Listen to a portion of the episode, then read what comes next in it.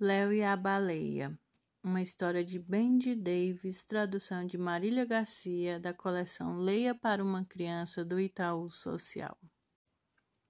Léo morava com o pai e seis gatos na beira-mar.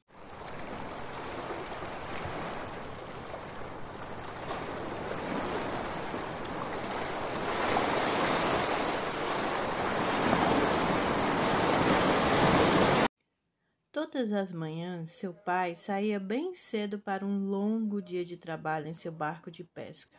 Ele só voltava quando já estava escuro.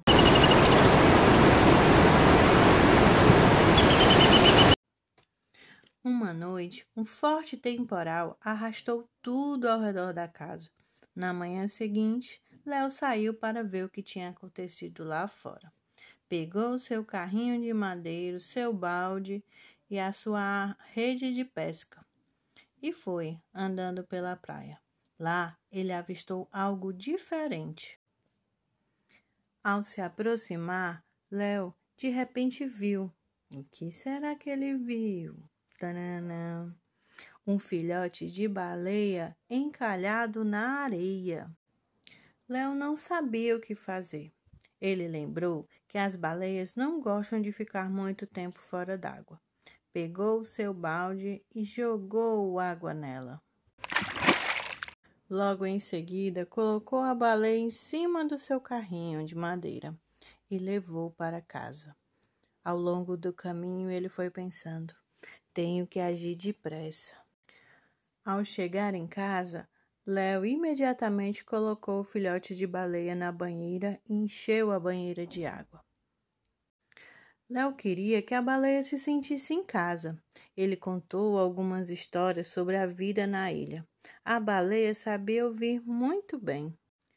A noite foi chegando e logo escureceu. Léo estava com medo de seu pai ficar bravo com a baleia na banheira.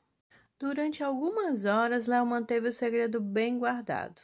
Ele até conseguiu levar escondido um lanchinho para a baleia na ponta dos pés, ele passou com um balde cheio de peixes, enquanto seu pai ainda dormia.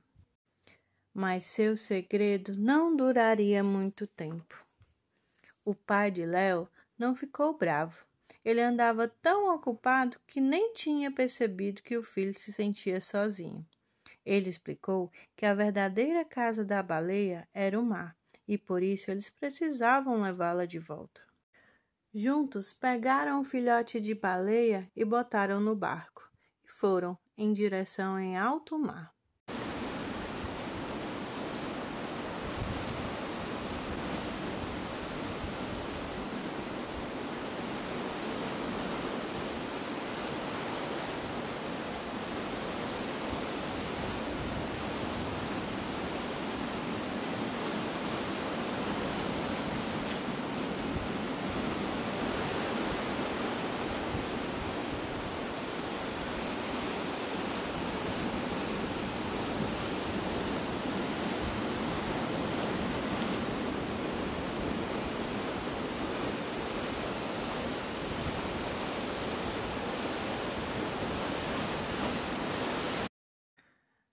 Assim que as ondas se acalmaram e eles ficaram em um lugar tranquilo, os dois trataram de depositar o filhote de baleia no mar.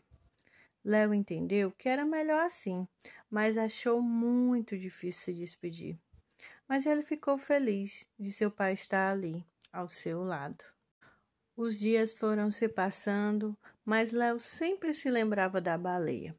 Ele esperava um dia encontrar sua amiga outra vez.